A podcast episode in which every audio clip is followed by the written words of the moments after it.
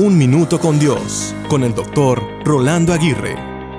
No sabía que esto iba a pasar, ni siquiera lo supe. Si hubiese sabido, sería diferente.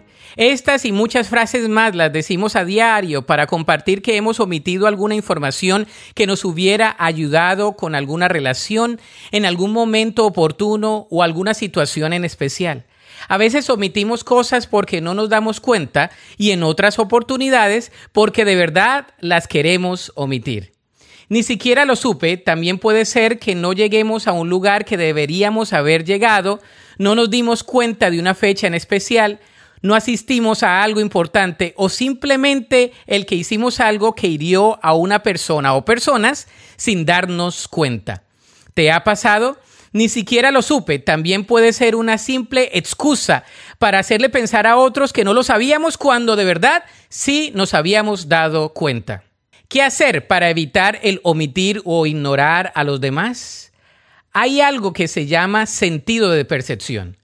Debemos estar totalmente presentes donde estemos, lo cual es difícil con las múltiples distracciones que tenemos.